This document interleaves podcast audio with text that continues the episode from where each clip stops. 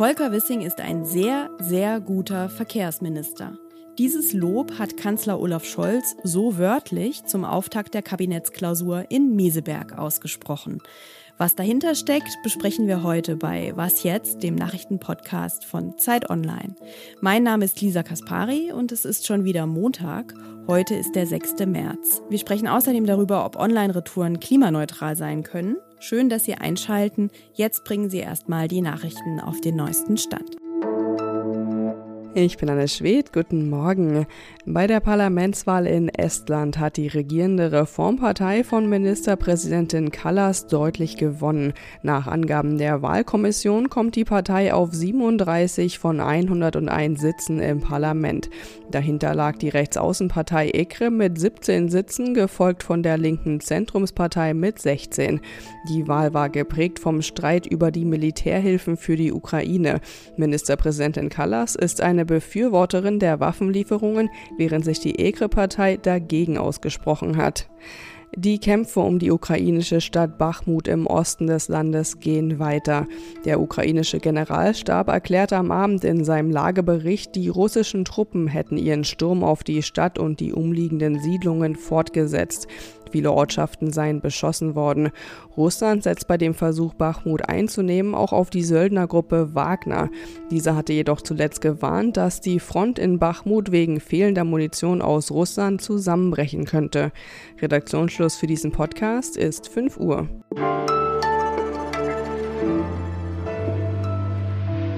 Ein idyllisches Schlösschen am See in Brandenburg. Im Gästehaus der Bundesregierung in Meseberg sind Kanzler Olaf Scholz und seine Ministerinnen und Minister seit Sonntag in Klausur. In Ruhe wolle man hier über grundsätzliche Fragen wie den ökologischen Umbau der Wirtschaft und auch Zuversicht in international schwierigen Zeiten sprechen, sagte der Kanzler. Die FDP hingegen hat schon angekündigt, dass sie die eher kurzfristigen Streitigkeiten zum Thema machen will. Den Streit um den Verbrennungsmotor zum Beispiel und die Grundsicherung. Katharina Schuler ist unsere Innenpolitik-Expertin und hat ein Auge auf Meseberg. Hallo Katharina. Hallo. Ehrengast war am Sonntag ja EU-Kommissionspräsidentin Ursula von der Leyen. Und die FDP hat sie bei ihrem Besuch auch gleich auf das europaweite Verbot von Verbrennermotoren ab 2035 angesprochen. Die FDP will da ja eine Ausnahme für Autos durchsetzen, die mit E-Fuels, also synthetischen Kraftstoffen, betrieben werden. Und das fordert sie auch schon seit ein paar Monaten, aber sie ist sauer, dass die EU-Kommission anders als versprochen dazu keine Vorschläge formuliert. Wie lässt sich der Streit lösen und wo steht eigentlich Olaf Scholz in der Frage?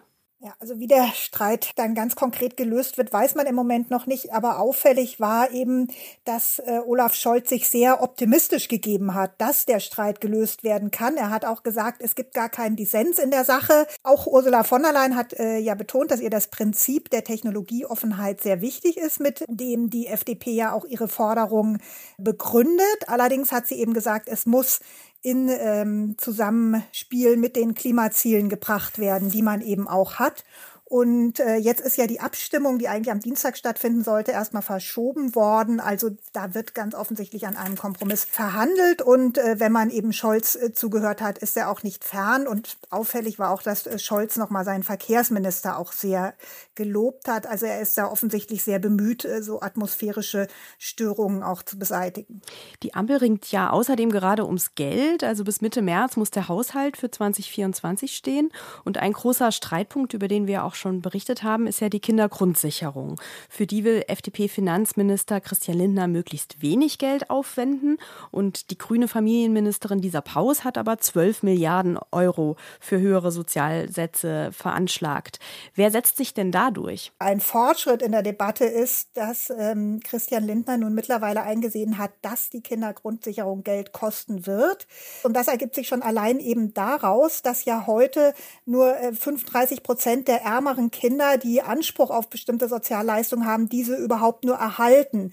Durch die Kindergrundsicherung sollen möglichst 100 Prozent der armen Kinder erreicht werden. Und allein aus dieser Tatsache ergibt sich eben, dass es einen finanziellen Mehrbedarf gibt. Das scheint nun mittlerweile auch äh, Christian Lindner klar zu sein. Ich meine, er hat jetzt auch gesagt, ne, einstelliger Milliardenbetrag, das ist jetzt von den 12 Milliarden auch, die Lisa Paus fordert, vielleicht gar nicht mehr so weit entfernt. Auch drei Milliarden ist auch ein einstelliger Milliardenbetrag. Ne? Also zwischen drei und zwölf Milliarden wäre dann doch noch ein großer Abstand, aber das ist jetzt halt, denke ich, Verhandlungssache. Und Frau Paus selber hat ja angedeutet, dass sie bei diesen zwölf Milliarden es nicht bleiben muss, dass sie da durchaus in dem Konzept, das sie jetzt gemacht hat, dass es da Spielraum gibt. Also dass man das eben üppiger und weniger üppig ausstatten kann. Danke dir.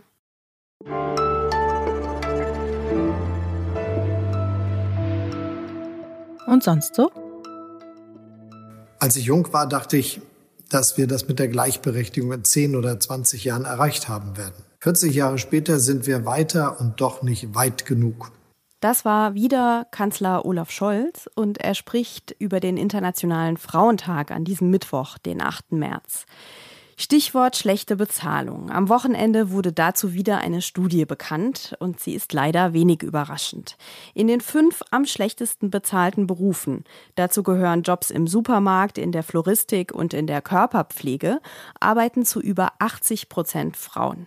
Bei den bestbezahlten Jobs ist es andersherum, da sind wiederum die Herren am meisten vertreten. Demnach gibt es aktuell nur 6,5 Prozent Pilotinnen und 22 Prozent Frauen in Geschäftsführungen und Unternehmensvorständen, wie das Bundesarbeitsministerium auf Anfrage der linken Bundestagsfraktion mitgeteilt hat.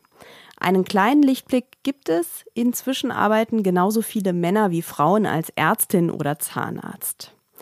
Die Bilanz von Olaf Scholz beim Thema Gleichstellung ist übrigens eher durchwachsen und das weiß er auch selbst. Er hatte nämlich versprochen, für seine Regierung gleich viele Ministerinnen wie Minister zu ernennen.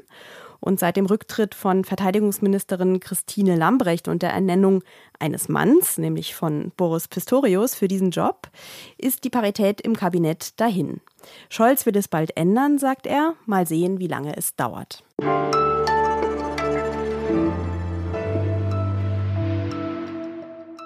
Na, haben Sie das graue Wetter an diesem Wochenende vielleicht genutzt, um online zu shoppen?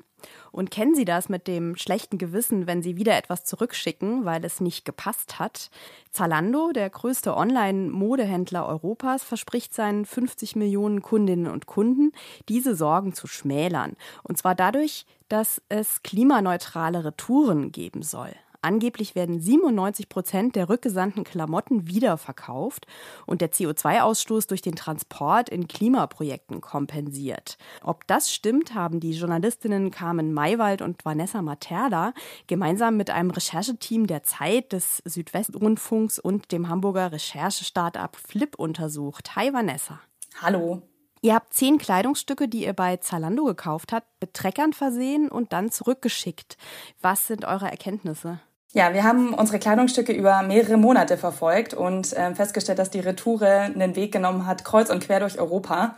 Ein Babystrampler zum Beispiel hat 7000 Kilometer zurückgelegt. Das ist natürlich alles andere als nachhaltig. Ähm, und wir haben festgestellt, dass sieben von unseren zehn Trackern ziemlich bald, nachdem wir die Retoure aufgegeben haben, uns ein Signal aus Polen geschickt haben. Und dann sind wir da hingefahren und haben festgestellt, dass unter anderem dort Zalando seine Retoure an Drittanbieter ausgelagert hat wo die unter hohem Zeitdruck sortiert werden müssen. Und wir konnten vor Ort mit mehreren ArbeiterInnen sprechen und die haben uns erzählt, dass die Kleidung, die gerochen habe oder so ausgesehen hätte, als wäre sie getragen worden, aber auch Neuware, bei denen zum Beispiel der Barcode auf der Verpackung gefehlt habe, vernichtet werden mussten. Und Zalando verspricht aber, dass sie nur 0,05 Prozent der Kleidung aus gesundheitlichen Gründen, wie zum Beispiel Schädlingsbefall, vernichten würden. Was ich zum Beispiel vor unserer Recherche nicht wusste, ist, dass Zalando ein Netzwerk hat aus 1600 Partnern, die auf Zalando ihre Mode verkaufen.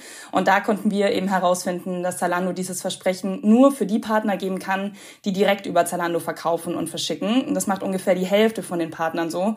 Und für die andere Hälfte kann Zalando diese Garantie gar nicht geben, weil, sie gar nicht wissen, was mit der Retoure passiert. Ja, das ist so interessant wie ähm, deprimierend, würde ich sagen. Es ist ja nicht nur Zalando. Ihr schreibt, dass die Modeindustrie insgesamt auch wegen der vielen Retouren für mehr CO2-Ausstoß verantwortlich ist als alle Flugzeuge und Schiffe zusammen.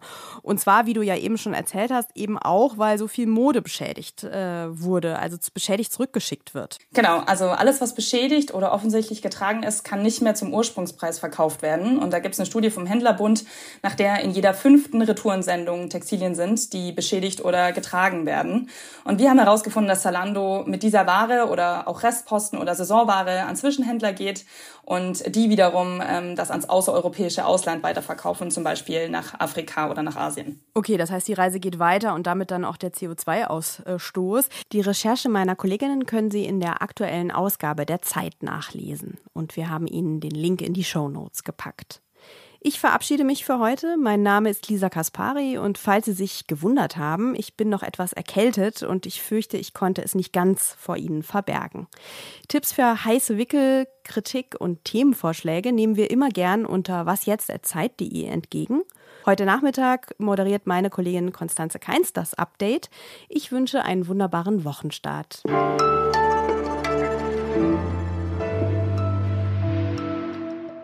Der Babystrampler, der hatte ja, glaube ich, 7000 Kilometer zurückgelegt, ne, in eurer Recherche. Genau, also es waren äh, nicht nur der Babystrampler, sondern auch noch eine andere grüne Weste und insgesamt waren es knapp äh, 29.000 Kilometer, was die äh, unsere Touren gemeinsam zurückgelegt haben.